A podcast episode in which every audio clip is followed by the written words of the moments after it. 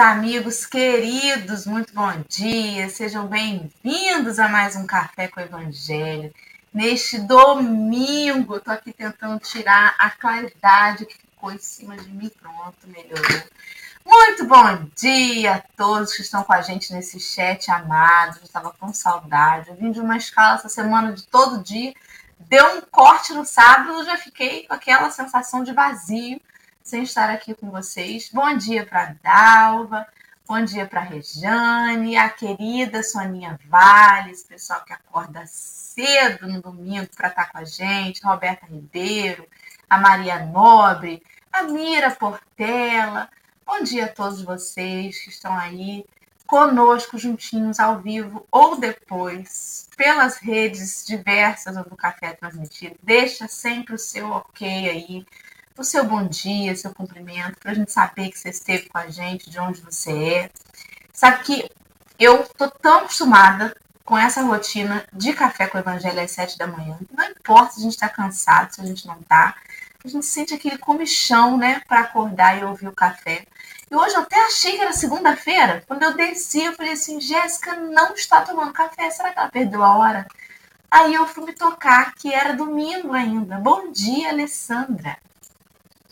Bom dia, já fiquei preocupada se ela iria acordar a Jéssica para ela tomar café cedo no domingo com a mãe dela.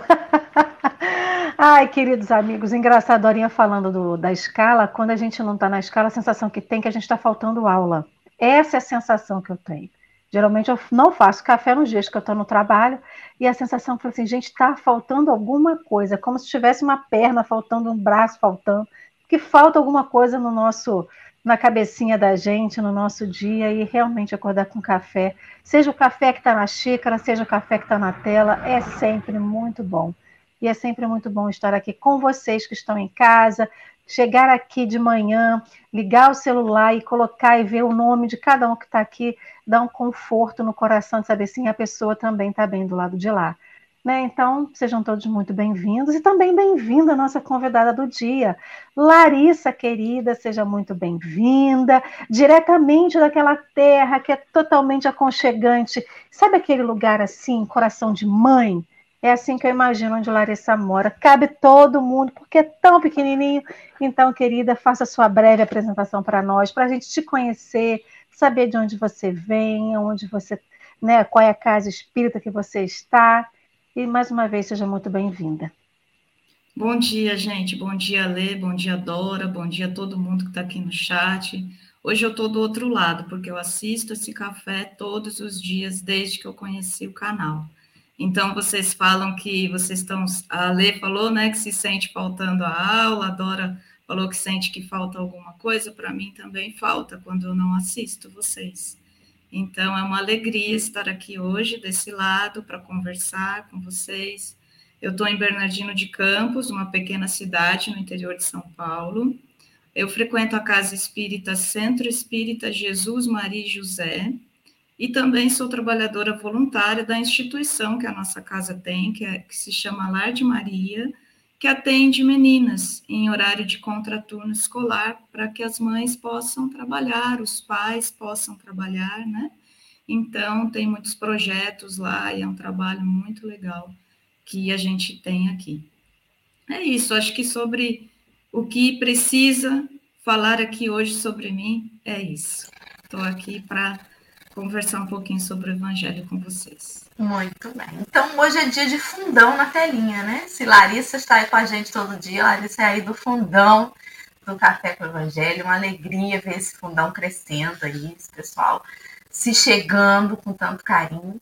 Já colocamos aí no chat para esses amigos o link que vai levar cada um lá para o texto de hoje, que chama-se Respostas do Alto. Esse texto faz menção ao Evangelho de Lucas, capítulo 11, versículo 11, e foi publicado no livro Vinha de Luz, item 166.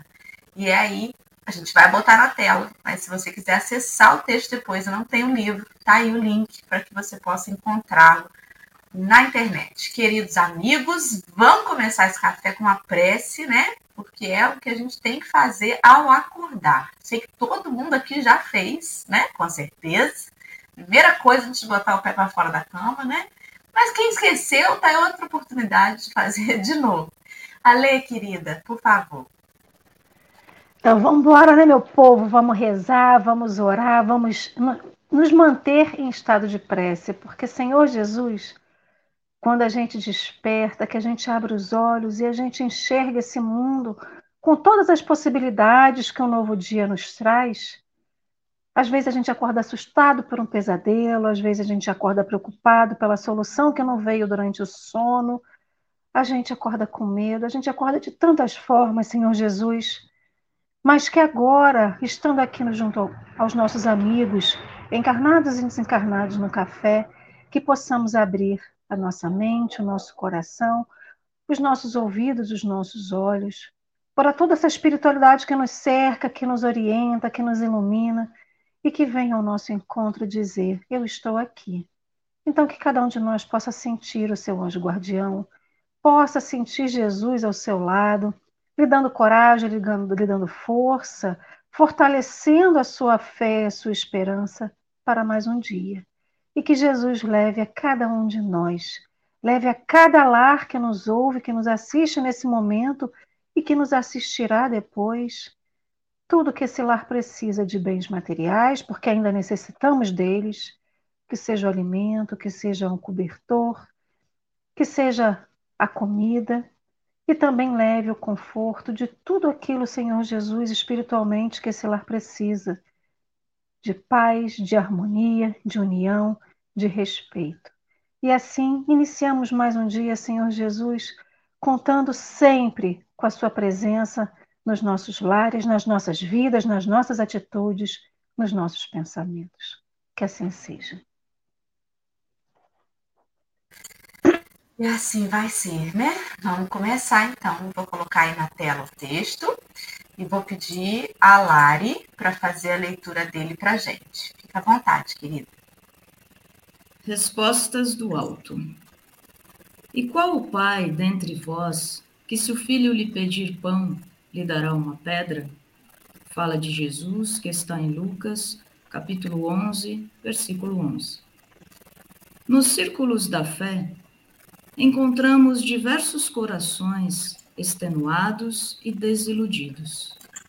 Referem-se à oração à maneira de doentes desenganados quanto à eficácia do remédio, alegando que não recebem respostas do alto. Entretanto, a meditação mais profunda lhes conferiria mais elevada noção dos divinos desígnios, entendendo, enfim, que o Senhor jamais oferece pedras ao filho que pede pão. Nem sempre é possível compreender de pronto a resposta celeste em nosso caminho de luta. No entanto, Nunca é demais refletir para perceber com sabedoria. Em muitas ocasiões, a contrariedade amarga é aviso benéfico e a doença é recurso de salvação. Não poucas vezes, as flores da compaixão do Cristo visitam a criatura em forma de espinhos, e em muitas circunstâncias da experiência terrestre, as bênçãos da medicina, da medicina celestial se transformam temporariamente em feridas santificantes. Em muitas fases da luta, o Senhor decreta a cassação de tempo ao círculo do servidor para que ele não encha os dias com a repetição de graves delitos, e não raro dá-lhe fealdade ao corpo, ao corpo físico para que sua alma se ilumine e progrida. Se a paternidade terrena, imperfeita e deficiente, vela em favor dos filhos, que dizer da paternidade de Deus que sustenta o universo ao preço de inesgotável amor? O todo compassivo nunca atira pedras às mãos súplices que lhe rogam auxílio. Se te demoras, pois, no seio das inibições provisórias, permanece convicto de que todos os impedimentos e dores te foram concedidos por respostas do alto aos teus pedidos de socorro, amparo e lição, com vistas à vida eterna. Emmanuel. Quando a gente lê um texto, parece que o que fica é a parte final, né? Mas esse começo, até a Dora falou que se lembrou da música, e depois a gente vai colocar no final, então fiquem aqui para ouvir a música no final. E qual o pai dentre vós que, se o filho pedir pão, lhe dará uma pedra? Esse versículo já vai nos lembrar que nós sempre seremos atendidos.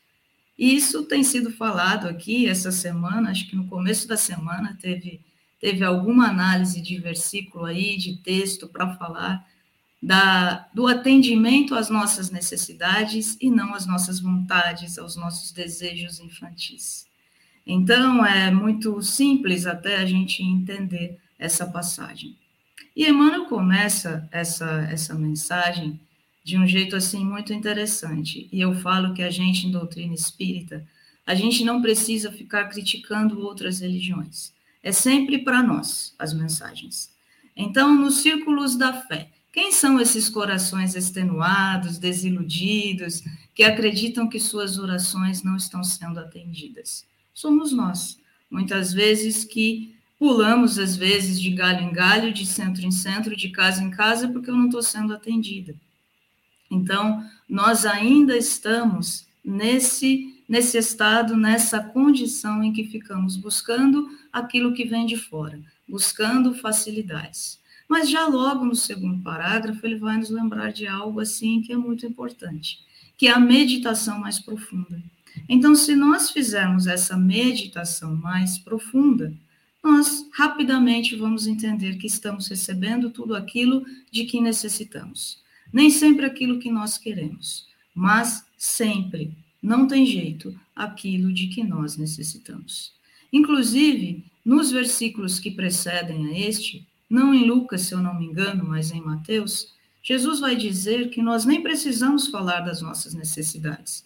Nós nem precisamos pedir nada a Deus, porque Ele já sabe o que nós necessitamos. Ele já sabe do que precisamos para o nosso crescimento e não para atender às nossas comodidades, aos nossos desejos de ficar aqui em berço esplêndido.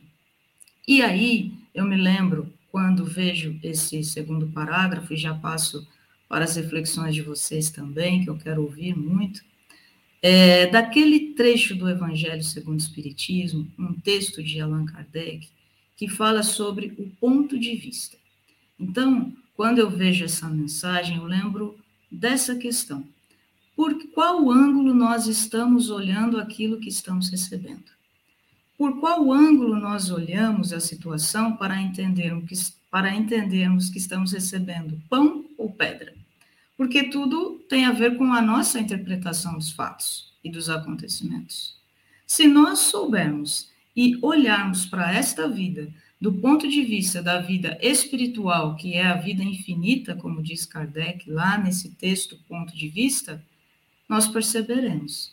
Nós teremos a certeza e nós confiaremos nessa sabedoria divina que nos dá aquilo que é melhor para o nosso crescimento espiritual, olhando para toda a nossa jornada evolutiva e não só para essa existência material. Porque se nós olharmos a vida sob esse ponto de vista da vida corpórea, da vida material, nós seremos muito imediatistas, como muitas vezes somos e quereremos receber aquilo que nós achamos que é o melhor para nós. Mas quando nós viramos este ângulo, esse ponto de vista, nós entenderemos que nem sempre sabemos o que é melhor para nós. Aliás, quando nós nos voltamos para esse olhar da vida espiritual, nós vamos voltar lá no nosso planejamento reencarnatório e vamos ver o que nós pedimos lá. Então, o que nós pedimos lá é que é o verdadeiro. E aí a gente chega aqui, puxa vida, não estou aguentando, não vou dar conta. Será que dava para melhorar um pouquinho, para facilitar essa prova aqui? Que eu me arrependi. Então, a gente vai é, tendo essa consciência à medida em que vamos fazendo essa meditação mais profunda que Emmanuel vai nos lembrar aqui, nessa passagem, nesse início da mensagem. Então é isso, gente. Nesse para esse momento aqui. Aí queria ouvir vocês, abrir para os comentários de vocês para não me estender aqui. E quando a gente recebe, eu vou contar um segredo aqui para vocês. Quando a gente recebe lá a, o convite, né, para participar e depois é muito frisado, não é palestra então, isso está ecoando aqui na minha cabeça. Não é palestra, Larissa, fica quieta e vamos bater papo sobre esse evangelho, sobre essa mensagem aí. Você sabe que isso é uma coisa tão impactante que a gente começa a querer ficar dando palpite na palestra dos outros depois que a gente está acostumado com café, né? Ontem a gente estava num evento de preparatório para pretendentes à adoção, né? E aí Henrique estava no controle do som do, do, do, computador e ele ficava assim: Eu quero falar, eu quero falar, eu quero falar. Eu, Henrique, aqui não é café com evangelho. Segura a onda. Ai, Deus. Mas voltando para o texto, né? É, essa primeira frase, Larissa, você falou que realmente a gente fica muito encantado com o final, né? Mas esse texto ele vai dando, dando elementos no decorrer dele todo.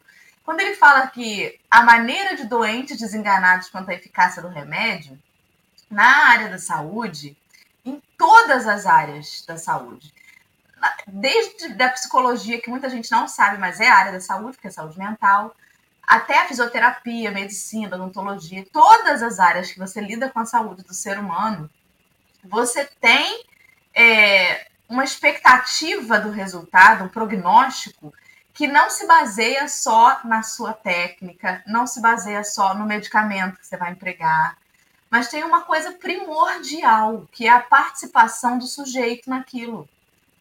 Não adianta eu dar recomendação, você vai tomar isso aqui três vezes ao dia, parará, se ele não colaborar de uma maneira geral para aquele tratamento. O que, que adianta eu vou dar um remédio para diabetes e o sujeito, no intervalo entre uma dose e outra, vai encher a cara de açúcar? Não adianta, né? Tem muita gente que pergunta assim: qual que é a melhor pasta de dente? Eu falei, amor, não importa. Você pode botar a melhor pasta de dente. Se o operador da máquina, da, da, do raio da, da escovinha, não fizer o trabalho direito, não adianta. Qual é o melhor detergente para lavar a louça? Não importa. Eu, se eu jogar só o detergente em cima da louça, ela não vai se lavar sozinha. Então, a questão é quando a gente alega que não recebe a resposta do alto, é porque a gente não recebe a resposta que a gente quer ouvir. Se eu tô no médico, né, e falo para ele assim, ai, senhor, senhor, ó, pro médico eu não falo senhor, não. Ô, doutor, eu vou ter uma festa infantil, né, do meu sobrinho, do meu filho, sei lá de quem, cheio de doce. Me libera aí, aí ele vai olhar o exame, Carol, suas taxas não estão boas, você não está fazendo o dever de casa direito. Você não está liberado para fazer estripulia esse fim de semana. Não é a resposta que eu quero ouvir. Não quero essa. Essa daí eu não quero. Então eu, eu acho que eu não estou tendo a resposta, né? E ainda levo assim, faço tudo direito, compro esse remédio caro, mas não estou ouvindo a resposta que eu queria. E é por isso, às vezes, né? Claro que tem coisa que a gente se esforça, dá o nosso melhor e não acontece. Que a gente entenda como livramento, mas tem coisa que a gente nem se esforça. Tem coisa que a gente só quer mesmo uma resposta que eu quero ouvir. Né? Não tem... Quando eu era adolescente, eu tinha um livrinho azul que a gente tinha que fechar o olho, virar ele de um lado para o outro. Qualquer lado que você abrisse tinha uma mensagem, né? Aí você fazia uma pergunta. Ai, será que não sei o que, não sei o que, não sei o que? Aí você abriu o livrinho. Vinha a resposta: não, não é isso. Não, não quero. Deve estar tá com. Eu não me concentrei direito. Vou fechar e vou rodar ele de novo. Aí você ia de novo. Ainda não. Ah, esse livro hoje não está funcionando, não. Porque não me dava a resposta que eu queria. Né? Vocês já tiveram A gente coisa? faz isso até hoje. A gente abre a mensagem. Abre um livro espírita aleatoriamente. A gente abre. A gente fecha porque não gostou. Desculpa. Era porque era isso. A gente não gosta, né? Vai lá, Dorinha. Segue aí. Segue o baile. Vai. Não, é porque é isso. A gente abre o livro. Isso já aconteceu comigo na casa espírita, tá? Vou bem contar. Uma vez chegaram assim, Alessandra, faz a prece inicial aqui na palestra pública. Abri o raio da mensagem, falei assim, ah, não gostei não, fechei abri uma outra que não tinha nada a ver com o tema. Então, assim, era preciso a primeira mensagem. A gente faz isso no Evangelho no lar. A gente faz isso quando tem algum tipo de discussão dentro de casa, mas não era isso que eu queria ouvir. Eu quero ouvir o que eu quero ouvir, não o que você, a espiritualidade tem, né? Enquanto Dorinha foi falando, gente, eu, eu, eu vou vivendo, a gente vai vivendo, né? O nosso dia a dia na nossa cabeça me trouxe muito a minha adolescência, a minha vida, né? finalzinho da idade de criança para o início da adolescência, até chegar numa vida que a gente pudesse dizer assim, não, realmente eu sei o que eu estou fazendo, né? Quantas vezes a gente pedia, eu pedia para os meus pais alguma coisa que fosse até para sair no cinema com as amigas, eles diziam não. E realmente não era para ir, porque sempre acontecia alguma coisa. Lógico, isso não é regra, mas a gente tentar, né? A gente sempre quer ouvir o que agrada os nossos, os nossos ouvidos, a gente quer sempre ver o que agrada os nossos olhos. E aí eu, é, eu, eu vou lembrando de várias coisas, né? Então a gente fica pensando assim, ah, mas o que, que seria a gente pedir o pão e receber pedra, receber uma serpente, receber alguma coisa que nos prejudica? É justamente a gente pedir tanto a Jesus, ele saber que a gente não tem capacidade ainda de receber aquilo. Quem é que nunca, quem é que nunca pediu para ganhar na loto? Até no jogo do bicho. Quem é que quem nunca que pediu nunca... para a mãe para poder comer um miojo e a mãe não, hoje você vai comer legumes? Ou comer um brigadeiro e não poder comer o brigadeiro. Então a gente sempre quer algo que está inacessível para a gente nesse momento. E, e sobre, eu não lembro dessa mensagem que você te falou de Kardec, Larissa, mas quando você falou do ponto de vista, eu lembrei de algumas situações, né? Quando você, a pessoa fala assim, eu preciso de alimento. Aí você recolhe o arroz, o feijão, o pó de café entrega para a pessoa, fala assim, mas isso aqui não é pilão. Eu só bebo se for pilão, e é te entrega de volta o arroz, o, fe, o, o, o café. Isso já aconteceu muito na casa espírita que a gente frequenta, né? Ao entregar a cesta básica, as pessoas ainda escolherem o tipo de alimento. É o ponto de vista, né? Realmente todo mundo está necessitado, mas a gente se pega nos detalhes para dizer assim: não, mas eu não quero disso eu quero um cachorro. Aí você pede um puldo que tem que vir pintado de rosa. O puldo vem com pelo branco. Não, mas eu não quero, eu quero só se for rosa. Não, mas eu quero um emprego na Petrobras, de gerente, de não sei o quê. Mas eu nem estudo tenho, eu consigo um emprego, às vezes, dentro da minha profissão, do auxiliar que eu posso ser. Não, mas eu quero aquele outro a gente não tem preparo, a gente não tem ainda capacidade, seja capacidade intelectual, seja capacidade moral, até de aceitar aquilo. Todo mundo quer dinheiro. Dinheiro para pelo menos pagar as contas em dia. Dinheiro para poder ter dinheirinho no bolso e fazer uma viagem no final de semana com a família, ou sentar em algum lugar, comer fora de casa que seja não colocando a mesa no quintal. Mas assim, a gente quer tanto, tanto, mas a gente não se prepara para receber. Então eu fico imaginando, né? A Dorinha com as meninas, os meus pais comigo, os nossos pais com nós três, né? A gente rogando tanta coisa, eles dizendo assim: contente-se com o que você tem, porque é o melhor que a gente pode ter nesse momento. Ou é o melhor que você pode ter nesse momento. Acho que é por aí essa reflexão inicial. É verdade, Ale, pensar não só nas nossas necessidades, mas também nas nossas possibilidades, né? Naquilo que a gente conquista. E como a gente conquista isso, né? Quando eu estava lendo esse texto ontem, me veio uma história quando nesse terceiro parágrafo aqui, nem sempre a gente compreende na hora aquilo que a gente está recebendo. Principalmente quando a gente passa pelas tempestades da vida, eu sempre falo que a tempestade, né, quando a gente enfrenta uma tempestade, às vezes numa estrada, em algum lugar assim, a gente não enxerga um palmo, né, diante do, do nariz, como a gente fala. E, e fica difícil. Nesse momento, está tudo muito nebuloso, de fato. E ali não é o momento da gente entender. Às vezes a gente só vai entender depois.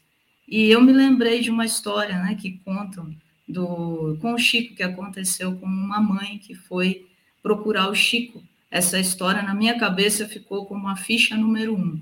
Então, na hora que eu vi, eu falei, ah, lembrei da história da ficha número um, que possivelmente muita gente conhece, mas sempre tem alguém que não conhece. Eu ouvi numa dessas conversas assim também. E conta-se que uma mãe né, veio lá do Nordeste até Uberaba para receber uma mensagem do filho que havia se suicidado recentemente. E ela chega muito cedo ali para pegar aquela fila, aquela fila imensa que se formava para conseguir chegar até o Chico, né? Naquela casa da prece, que é uma casa pequena, né? Um centro pequeno. Então, não tinha nem condições de atender todo mundo que ia até aquele lugar. E essa mãe, ela foi a primeira a entrar na fila. E ela foi, eles recebiam, organizavam as pessoas por fichas, e ela recebeu a ficha número um. Ela era a primeira da fila. E imaginem a dor de uma mãe que teve o seu filho assim, que partiu dessa maneira tão, tão difícil, tão triste que é o suicídio, né? Então ela estava ali naquele momento de dor, como todas as outras. Quem procurava o Chico certamente estava em busca ali de uma notícia, de um familiar, e eram muitas mães, a gente sabe. E ela estava, ficou ali na, naquela fila, quando ela viu que chegou outra mãe e as fichas já tinham acabado. E essa outra mãe, ela estava desesperada, muito mais do que ela, do que esta que estava com a ficha número um. E desesperada ali, ela disse: Eu tenho que falar com Chico Xavier, eu perdi dois filhos, eu preciso, eu tenho que falar. E essa mãe ali, com a ficha número um, ouvindo aquela história, se comove, né? pensa: Meu Deus, eu perdi um filho, ela perdeu dois, eu eu vou dar minha ficha para ela. Então, ela dá aquela ficha. Né? A mulher que ia estar tá lá em último, não ia nem conseguir falar com o Chico, talvez, ela entrega aquela ficha dela. E ela volta para o lugar onde ela estava hospedada, ali em Uberaba, e pede a Deus, não é? Para que, se fosse possível, que ela recebesse alguma notícia de alguma forma. E Passa o tempo, o Chico está lá na, na tarefa e recebe um recado para procurar aquela mulher, da ficha número um. E batem a porta daquela mulher já altas horas da madrugada e ela volta até lá. E ela é informada de que o filho dela ainda não estava em condições de mandar nenhuma mensagem.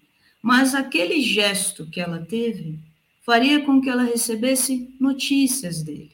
A gente sabe, né, que muitas vezes é, não vem a mensagem diretamente da pessoa, do espírito que desencarnou recentemente, porque ainda não tem condições. Mas ela teve a possibilidade de ter notícias do seu filho pelo gesto que ela havia tido naquele momento em que ela estava na fila. Então ela conquistou aquilo. Ela, ela teve, ela se deu essa possibilidade de, de, de conseguir aquilo. Quantas vezes, se nós olhássemos assim, puxa vida, não veio a resposta que eu queria. Né? Desesperada e tal, eu não vou conseguir a mensagem do meu filho. Mas não, a resposta veio. Não veio na hora, porque nem sempre vem na hora. É aquilo que a gente estava falando do imediatismo. Às vezes vai vir lá na vida futura. Quantas pessoas a gente conhece, até nos nossos círculos né, de amizade, infelizmente, familiares, que passam por dificuldades. Eu fico olhando, às vezes, olhando a, a algumas vidas, né, que a gente tem mais intimidade, então até se confidenciam conosco, e a gente vê quantas dificuldades financeiras, às vezes problemas de saúde, e você fala assim, essa pessoa está fazendo tudo que ela pode mais um pouco. Assim, se ela não tem trabalho naquele momento, ela trabalha muito por outras pessoas, seja numa instituição, seja na própria casa espírita ou em algum lugar, ela trabalha, ela se esforça, ela se prepara, ela faz cursos e o trabalho não vem. Às vezes a saúde não vem como gostaria. E aí, quando a gente muda de novo o ponto de vista, a gente começa a olhar e fala: puxa vida, está vencendo essa prova com louvor. Porque certamente, se não chegou ainda a hora, é porque não era para chegar. E a gente tem aquela frase, né? Eu já entendi a lição, pode parar. Eu já entendi. Eu já aprendi. Ah, é um aprendizado, mas eu já aprendi. Talvez não tenha aprendido. A gente acha que já aprendeu ou aprendeu, e agora está na hora de dar o testemunho, vai saber, né? a gente nunca sabe. A gente gosta de fazer análises com tudo que a gente lê, que a gente aprende, mas no fundo, no fundo, a gente nunca sabe. A menos que tenha uma mensagem, alguma coisa que não é comum, quem não, quem não é da, da doutrina, quem não é espírita, às vezes pensa, né? Ah, temos orientações, tem um mentor que vai lá e diz o que é para fazer, qual é a sua missão de vida, né? A nossa missão de vida é fazer o bem, é só isso. E aquela mulher, aquela mãe que estava lá na fila, ela sabia disso. Ela só tinha que fazer o bem. Naquele momento, a generosidade, o amor de mãe gritou. E ela atendeu uma outra mãe. E à medida que ela atendeu, ela também recebeu. Então, ali ela ficou pronta para receber essa resposta do alto. Que vem, a gente não tem que ter dúvida, ela vem. A gente só não sabe como vem, não é, Dora? É o sair de si pelo outro, né? Às vezes Exato. a gente quer a nossa resposta primeiro, antes de tudo. Uma grande lição de humildade, essa, essa história que você relembrou aí. É, ele coloca ali no texto que em muitas ocasiões a contrariedade amarga é aviso benéfico e a doença é recurso de salvação. Isso é um testemunho de fé. Você acreditar que mesmo quando tudo parece estar de ponta cabeça, é o jeito certo, né? Você descobre que quando parece está tudo avesso, você entende assim, então o avesso é o jeito certo. Porque se está assim, é porque é com a permissão de Deus e é para o nosso melhor. Ele não fica se divertindo com as nossas, por nos dizer não. Nós somos assim. Nós, às vezes, dizemos não sem muita razão. Não porque não. Mas Deus não. Se ele nos nega, tem uma razão maior. Tem um livro chamado Luz Acima, eu estava tentando buscar aqui porque eu li a lição, não lembrava onde, e eu tenho sim, eu fico com crise, dá gatilho de ansiedade quando eu fico tentando lembrar e não consigo. E aí, nesse livro Luz Acima, tem um item chamado Rogativa Reajustada, item 40 do livro, que conta justamente uma história que ilustra isso também, Larissa. Eu gosto muito de trazer esses, esses contos, assim como você trouxe, né? Que no caso não era um conto, um fato mesmo, né? Mas que traz uma, uma analogia para a gente entender a, a mensagem. Esse, esse esse Rogativa Reajustada fala da história, é o irmão X que, através da psicografia do Chico, trouxe para gente. O filho de uma senhora chamada Dona Malvina, que era muito devotada à causa do bem, o nome dele era Ildefonso. Ele estava quatro anos semi-acamado, muito mal, numa situação dificílima na cama, né? E ela era uma senhora extremamente dedicada à causa do bem dessas como do exemplo que você deu aí, de estender a mão a quem estiver por perto, independente das dificuldades que ela estivesse passando, né? E aquelas lágrimas daquele coração materno ali, sublime, ela conseguiu emocionar os amigos espirituais que assistiam em silêncio.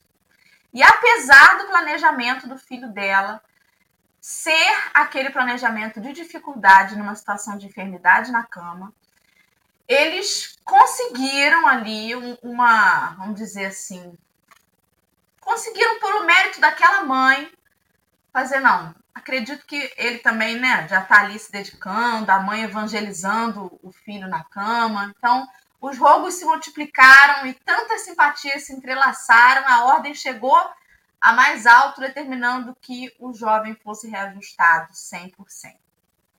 E aí, a mãe, né, ficou feliz demais vendo a melhora do rapaz, aquela melhora milagrosa em poucos dias. Ele já estava melhor, recuperou o equilíbrio orgânico, estava ótimo.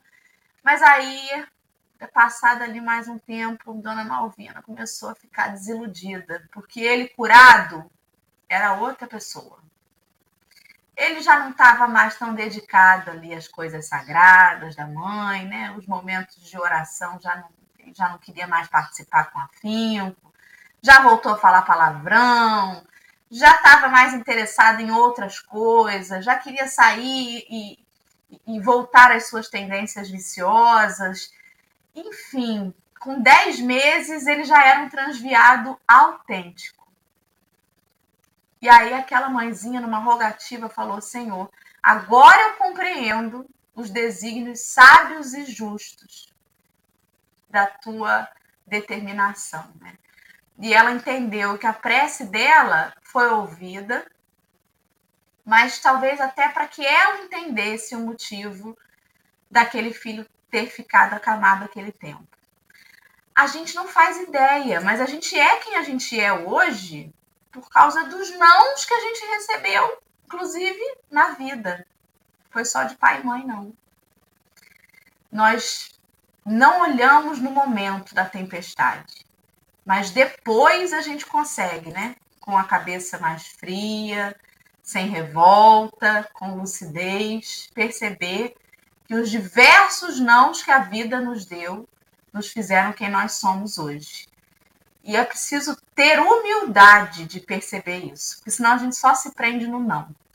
A questão é o que fazer do não que a vida nos oferta.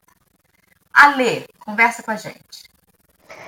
A sua fala me trouxe um pensamento que é o seguinte: a gente acredita que quando a gente recebe esse não, é porque a gente vai ser um transviado. Como a título desse conto, né? Por exemplo, ah, eu recebo, não vou receber isso. Então eu não recebo isso como uma dádiva divina porque eu vou me perder. Vou, né, vou desvalar aí, vou, vou cair para o vício, vou cair para os equívocos, mas nem sempre. Eu estava aqui pensando numa situação, até pedindo liberdade para contar uma história, né? Eu passei num concurso público de Macaé. Hoje nós estamos contadoras de história. É, mas é uma história real comigo. Eu passei no concurso público do aonde eu trabalho no ano de 2001. Eu fiz a prova, mentira, eu fiz a prova em 2001, em 2002 começaram a ser chamadas pessoas para poder trabalhar. Só que eu não tinha passado no primeiro lugar, com a graça de Deus. Não passar em primeiro lugar, lógico, foi eu não ter me esforçado para estudar, mas foi uma bênção de Deus eu tive tempo suficiente entre o dia que eu passei e o dia que eu fui chamada para poder ir. Se eu tivesse sido chamada naquele momento inicial, seria uma bênção divina. Era a rogativa que eu tinha feito ao alto de ter um emprego, de conseguir pagar as minhas contas, de conseguir me sustentar. Mas se eu tivesse vindo naquela época, eu tinha desistido na primeira dificuldade. Eu não estava pronta o suficiente para que eu consolidasse a minha vida num lugar distante da família, num lugar distante onde na época não tinha diversão tanto quanto tem hoje. Eram várias situações, só que eu precisava estar aqui. Então a gente recebe aquilo no momento certinho para a gente receber. Né? Tudo que a gente almeja na vida, ele vem no momento certo. Eu queria tanto ter outra profissão ao qual eu não tinha, que não é que eu tenho hoje. A minha vida todinha foi pautada para ter uma outra profissão. E eu não consegui, e eu lamentei, eu chorei, e eu consegui uma outra profissão que me levou a estar onde eu estou hoje. Talvez se eu tivesse recebido aquela profissão, tivesse me empenhado mais e realmente tivesse conseguido, eu não estaria hoje no Café com o Evangelho. A minha vida teria seguido um outro rumo. Então, nem sempre o ato de pedir a Deus e não receber, receber esses nãos, não é uma questão sempre negativa, mas é aquilo que a gente precisa ter para aquele momento, né? Eu fiquei pensando lá, sempre pensando nos trabalhadores da última hora, não por por grandeza de se considerar o trabalhador de última hora, mas o que isso significa. Aqueles que chegaram primeiro se prepararam tanto, tanto para que no primeiro momento eles estivessem aptos ao trabalho. E aí eu fico pensando, como trabalhador da última hora, o quanto eu deixei de me preparar e fiquei postergando o preparo para só estar aqui hoje. Então é isso, a gente posterga tanta coisa na nossa vida, a gente vai adiando tantas situações na nossa vida, e se eu não me engano, teve algum texto que a gente comentou, se eu não me engano, foi sexta-feira com a Nilce, que falava sobre a capacitação. E aqui, quando ele fala que a gente precisa refletir para perceber com sabedoria sobre a contrariedade amarga, que é um aviso benéfico, eu fiquei pensando nessa capacitação que a gente vai postergando para que a gente esteja apto para receber aquilo que a gente precisa. E ser capacitado, se capacitar, se preparar, sim, é, é, é se preparar espiritualmente, sim, é se preparar fisicamente, é se preparar mentalmente, né? É, porque a gente sempre quer tudo. Mas o que, que a gente faz para conseguir o tudo? E com isso, eu não estou dizendo que a gente tem que deixar de sonhar. Porque aí, quem está ouvindo a gente fala assim: ah, mas eu posso almejar receber a promoção, eu posso, eu posso rezar para conseguir o meu bem material, eu posso receber, rezar para tudo. Isso não te impede de sonhar, mas enquanto você sonha, se prepara para conseguir aquilo, porque nada cai do céu além da chuva, além do granizo, porque nem vaca cai do céu, só se passar um, um, um redemoinho. Então é isso, né? Pode passarinho cai. Isso daí também. Vamos, Larias. Eu estava pensando aqui enquanto vocês falavam, o quanto é importante a gente discutir e trazer textos como este, né, para as pessoas. Todas essas reflexões aqui que são feitas no café, com todos os textos, que às vezes a gente espera uma resposta, a gente até tem aquela história, né, que é necessário, e é verdade mesmo, que a gente faça silêncio interior para ouvir as respostas. Então, até não sei quem fala que a gente ora para pedir e a gente medita para ouvir a resposta. A gente faz silêncio, esse silêncio interior, esse silêncio psíquico, né? Para entender melhor as respostas. Mas, às vezes, é importante a gente entrar em movimento também para receber as respostas, né? É, Pablo Picasso que falava que a inspiração até existe, mas ela precisa te encontrar trabalhando. Então, a resposta vai chegar para a gente no momento em que a gente está em movimento. E às vezes ela vem, entre aspas, né, por acaso. Então, às vezes vem num programa como esse, no Café com o Evangelho, numa palestra que a gente ouve, numa conversa que a gente tem com alguém. Às vezes a gente está num dia que a gente orou, pediu, ou às vezes nem pediu, às vezes nem orou, mas a gente está naquele momento da vida em que a gente está querendo uma resposta para alguma coisa. E às vezes é numa conversa com um amigo, às vezes até com um desconhecido, às vezes é num livro que a gente abre aleatoriamente, às vezes a gente abre um livro, cai uma mensagem que tinha lá dentro. Não sei se já aconteceu com vocês. E aí não é nem no livro que está a resposta, é nessa mensagem que caiu ali. Então, para a gente prestar a atenção nessas respostas que nos chegam, às vezes em forma de uma aleatoriedade da vida, que na verdade não existe. Então, quantas vezes esse café aqui pode ser a resposta do alto? Quantas vezes nós podemos ser a resposta que alguém estava esperando? Eu, o Marcelo sempre fala aqui que não adianta a gente pedir, Jesus não vai se materializar, não é assim que ele fala, mas é assim que eu falo. Jesus não vai se materializar e entregar é, mantimentos, alimentos para pessoas em situação de rua. Ele não vai se materializar e visitar um doente no hospital. Precisa da gente. Os desígnios de Deus se consolidam por meio das nossas ações. Precisa de nós aqui, que estamos humanos, que estamos encarnados, para ser esses intermediários, para ser esses instrumentos. Por isso que eu gosto bastante da oração de São Francisco de Assis. É uma oração ativa. Fazei-me instrumento. Então, é esse instrumento que nós devemos ser também para ser as respostas dos outros. Porque do mesmo, do mesmo modo que nós pedimos respostas e vamos receber através de nossos companheiros de caminhada, de jornada, e às vezes não é do amigo, não, às vezes é do adversário. Às vezes a resposta vem por aquela pessoa até que a gente não vai muito com a cara, sabe? Aquela, aquele desafeto, aquele colega de trabalho mais complicado, aquele familiar mais difícil, que às vezes somos nós mesmos. Então, as respostas vêm dessa forma, elas vêm camufladas, como Emmanuel vai dizer aqui. Às vezes a saúde, não é? Vem nas formas das feridas santificantes, que nós não entendemos, como a Dora citou ali naquele momento. Às vezes a gente pede tanta saúde e a gente fica doente. Por que será? Talvez se eu não tivesse aquele momento para refletir, aquela mudança de hábito, eu não me recuperasse de uma dependência química, talvez eu ficasse diabética. Então, são alertas que a gente vai recebendo e nem sempre a gente dá atenção.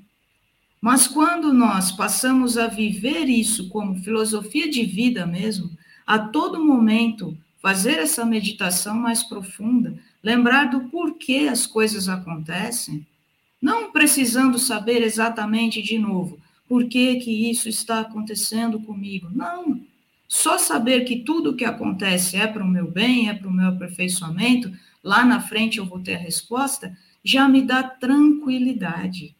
E tem isso também lá no Evangelho, numa lição que combina muito com essa do ponto de vista, que é a paciência. E a Joana, né, que é o espírito amigo que vai falar ali naquela mensagem, ela diz que quando nós olhamos para as situações olhando para o alto, ou seja, orando, entendendo que o ponto de vista correto é o da vida espiritual, o fardo se torna mais leve. Então, tudo aquilo a que a gente dá um peso muito grande se torna mais tranquilo. Nós entendemos e nós enfrentamos em paz. Essa verdadeira paz, que não é ausência de problemas, de dificuldades, de tribulações, da palavra espírita vicissitudes, que só a espírita usa, né? É, é, isso é só a vida acontecendo. Quando a gente consegue perceber isso, a gente fica em paz. Porque a gente tem essa consciência de que são acontecimentos que vêm para o nosso melhoramento. Vai ser agora ou lá na frente? A gente não sabe. A gente vai percebendo conforme vai meditando e encarando as situações com esse olhar diferenciado, transformando mesmo essas mensagens, o Espiritismo em si, numa filosofia que vai dar conta, sim, da nossa vida, esse olhar de outro ângulo, não é? Então, eu penso que é isso, essa é a importância dessa mensagem. A gente está chegando aí perto do Setembro Amarelo, né? A gente vê aqui a mensagem, ah, entre em contato com o centro espírita aqui de vocês, para, se tiver precisando conversar, tem alguma questão que aflige, às vezes, é, às vezes a pessoa entra aqui nesse café só no momento em que ela vai ver essa mensagem. E ela vai olhar. Às vezes isso salva uma vida. Tantas pessoas desesperadas, porque não conseguem ouvir esses nãos que vocês falaram aqui. Quantas pessoas não conseguem ouvir não? E, infelizmente, jovens, adolescentes. Tivemos recentemente aí em São Paulo, estagiário é, se matando, pessoa, uma criança, um adolescente que acabou fazendo isso dentro da, da escola, sabe? Então são coisas assim que a gente fica olhando, meu Deus, se eu tenho já na base esse conhecimento, esse entendimento, essa fé que a Dora ressaltou, essa, essa fé que a gente tem a todo momento, né? Não é que, pelo amor de Deus, depressão e tudo que acarreta não é falta de fé, não é isso que quero dizer. Mas quando eu tenho essa fé fortalecida, eu passo com mais facilidade por situações mais delicadas da minha vida. Então, é saber pedir né, nas nossas orações. Saber pedir iluminação, saber pedir força, saber pedir coragem para encarar as situações e não pedir para que as situações não aconteçam, porque aí nós estaremos sendo realmente é, infantis, buscando os nossos desejos, na verdade, e não aquilo que a gente necessita de acordo com as nossas possibilidades. É assim que eu penso e acho que nosso tempo aí está correndo. Vou fazer brevemente minhas considerações finais baseadas no que Larissa falou aí sobre a nossa dificuldade em entender os nãos, as respostas do alto. E acho que é, pra, é aí que a gente tem que se fixar, né, numa prece sincera, pedindo a Deus a humildade de perceber e aceitar essas respostas. Porque muitas vezes as privações que nós passamos são para nos aproximar das, dos sinais que a evolução nos chama a perceber. é, das nossas necessidades reais. Eu, é, naquele livro, há dois mil anos, não, não me lembro, nunca, nunca lembro se é há dois mil anos ou se é 50 anos depois, mas acho que 50 anos depois. Acho que é. Não, é há dois mil anos mesmo, perdão. Que tem o Públio Lentulus, né? É há dois mil anos, isso. Eu confundo com a outra da Célia, que é o outro, né? Tá. Aí, nesse livro, o Públio tinha, ele e a Lívia, né, casados, tinham uma filha doente, que era a Flávia. Ela era enferma, né? E eles mudaram até de, de cidade para tentar melhorar a situação ali para aquela filha que estava quase desenganada, né? E aí ele foi orientado a procurar aquele nazareno que realizava curas, que era Jesus. E Públio Lentulus teve a oportunidade, teve um encontro com Jesus. Olha só, por conta da enfermidade da filha, do seu amor de pai, ele engoliu o orgulho momentaneamente, foi lá conversar com Jesus. E o que, que ele fez depois? Declinou. O seu orgulho foi maior do que aquele sinal que estava ali, do que aquela resposta que estava ali. Você imagina o que, que deve ser para Emmanuel? Gente, passaram-se muitos anos de lá para cá, hein? Mas eu tenho certeza que isso é daqueles arrependimentos que a gente tem, que a gente fala, não acredito que eu fiz isso.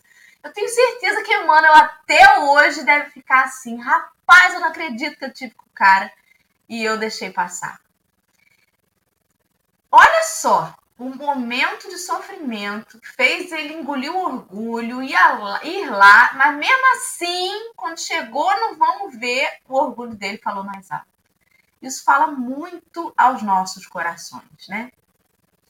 Quando Emmanuel fala nessa, nesse texto de hoje que em muitas fases da luta o Senhor decreta a cassação de tempo ao círculo do servidor para que ele não enche os dias com a repetição de graves delitos, isso quer dizer que não há um engessamento, inclusive do nosso tempo. A gente faz um planejamento, mas o nosso livre-arbítrio, muitas vezes, distorce o que a gente planejou. E para o nosso bem, às vezes a gente é caçado naquilo, né? No Trilhas da Libertação, que é um livro psicografado pelo Divaldo até, tem um médium, conta a história de um médium que teve que desencarnar, sofreu um infarto, bem antes da época em que ele precisava retornar ao plano físico, porque ele havia se perdido completamente na sua missão. Ele estava ali para ter o benefício de, de realizar uma prova evoluir e estava contraindo débitos. E aí a providência divina falou assim: mas rapaz, remove ele dali, porque ele vai se perder, vai se complicar muito. E tantas vezes a gente recebe o não porque eles já preveem a quantidade de bobagem que a gente poderia fazer, né? Todo mundo fala aí a Alessandra falou sobre esse negócio de ganhar na loteria, que a gente promete antes que vai doar metade à caridade. Se ganhar, a gente começa a ver que, era, que 10% já está de bom tamanho, né? metade é muito. A gente se perde por muito pouco. Por muito pouco. E aí ele vem dizer que não raro dá-lhe fealdade ao corpo físico para que sua alma se ilumine e progrida. Porque até o não das leis divinas tem uma razão amorosa e tem algo de bom por trás. Eu não quero aqui de forma alguma romantizar a pandemia, porque não tem romantismo nenhum com o desencarne de quase 700 mil pessoas no nosso país. Não é romântico isso, não é bonito. Não é nada que a gente tenha que se orgulhar. Mas até mesmo nesse fatídico acontecimento que a gente passou de forma até muito leviana, sobretudo no nosso país, a gente consegue ter frutos benéficos, por exemplo, com esse nosso encontro que surgiu no momento de, de solidão na pandemia aqui, né? Então, não é. Poderíamos ter feito isso sem ter tido esse episódio. Mas, infelizmente, a gente só foi despertar para isso na, no medo, na dor, na solidão, todo mundo em casa. Poderíamos, mas a gente tem uma dificuldade de enxergar além sem ser provocado aquilo. Nesse mesmo livro, há dois mil anos, a história encerra, vou dar spoiler, com o vulcão de Pompeia, né? E vindo à tona, destruindo a cidade lá. Um acontecimento terrível. Hoje em dia, se você fizer uma viagem para lá, eu não fiz não, né? Mas se você fizer, você vai ver que tem lá os traços ainda daquilo que aconteceu no ano 79 depois de Cristo. Olha quanto tempo. E tá lá ainda a marca histórica disso. Mas em compensação, a, a lava do vulcão produz uma pedra que é o arrimo de Pompeia hoje em dia. A cidade tem um, um, um, up por conta daquela pedra que só tem lá. No Brasil só tem três restaurantes que tem o forno com aquela pedra, que é um negócio assim, faz uma pizza como, como você nunca viu na vida. Então, assim, não é para romantizar que na dor sempre vem uma coisa boa, mas é para dizer que pai nunca dá pedra mesmo ao filho que pede pão. Que até naquele não que você não quer ouvir, vai ter uma coisa boa, né? Então, quando ele termina dizendo: tenha calma. Se você se demora no seio das inibições provisórias, lembre que elas são provisórias. Ale, faça suas considerações finais. Eu falei demais, estou comendo muito tempo aí da contada. Vai, amiga.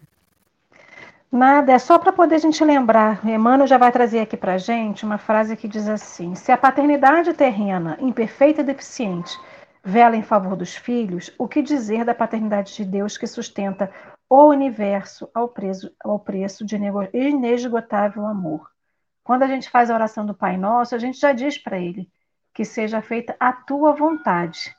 Então a gente tem que rogar todos os dias, a todos os momentos da nossa prece, que a gente possa compreender.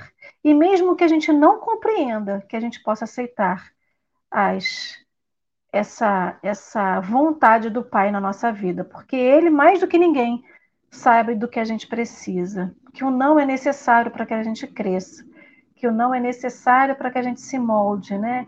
E a gente não vai se moldar só no, na falta da bicicleta que a gente tem, ou na falta de um brinquedo que a criança pede o pai não dá, ou na falta que um adulto não tem de algo que ele precisa tanto, que ele acha que ele precisa, né?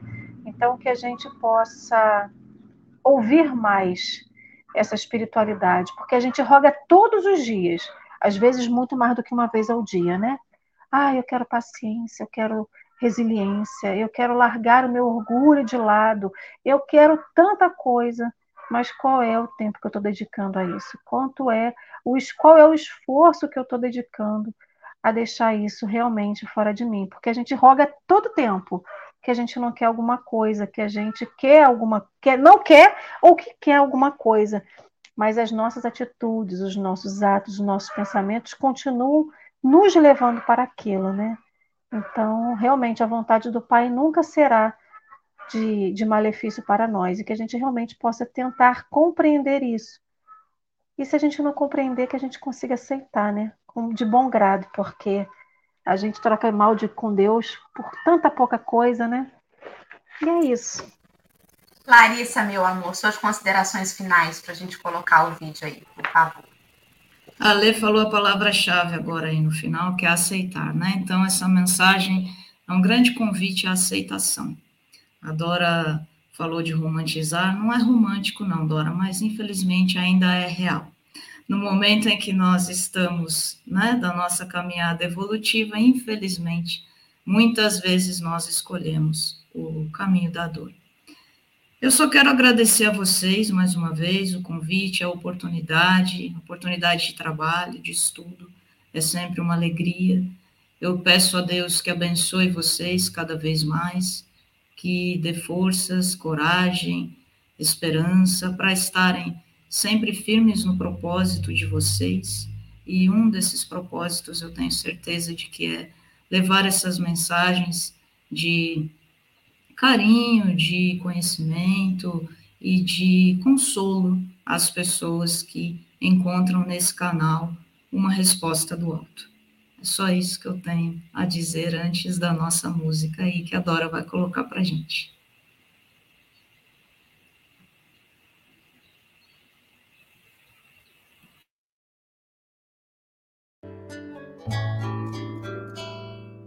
O Pai nunca dá pedra ao filho que pede pão. É Jesus quem nos ensina o recurso da oração.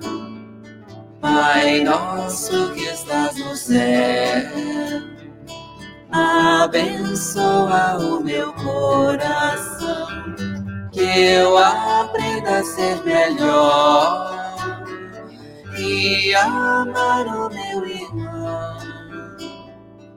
Oh, oh, oh,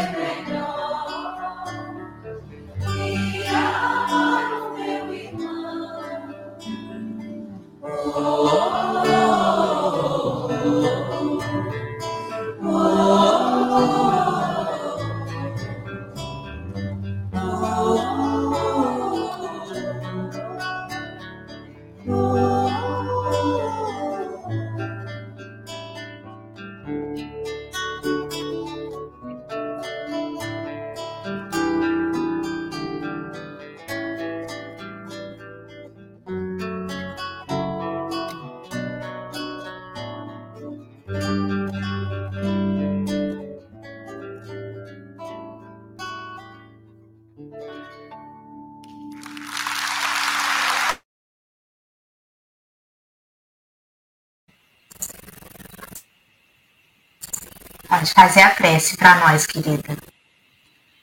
Vamos então agradecer a Deus, a Jesus, a todos os nossos amigos espirituais que nos orientam, que nos intuem, que nos iluminam. Agradecer a essa oportunidade de refletir sobre as suas lições, Mestre.